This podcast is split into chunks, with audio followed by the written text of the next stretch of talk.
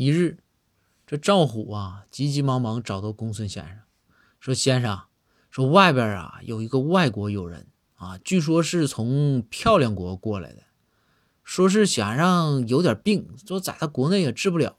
听说您呐，这知识渊博，这医术啊也是了得，所以说想让您给看看。”这公孙就说：“说这啥样的一个人呢？大概的情况你得给我介绍介绍。”然后这赵虎就说：“说我就听他自报门号，说是什么什么警长，而且啊，就他就说他自己具有什么鹰的眼睛、狼的耳朵、豹的速度、熊的力量，旁边那个马还能站起来说话。”这公孙听完说：“啊，这就就这人啊，这人我知道。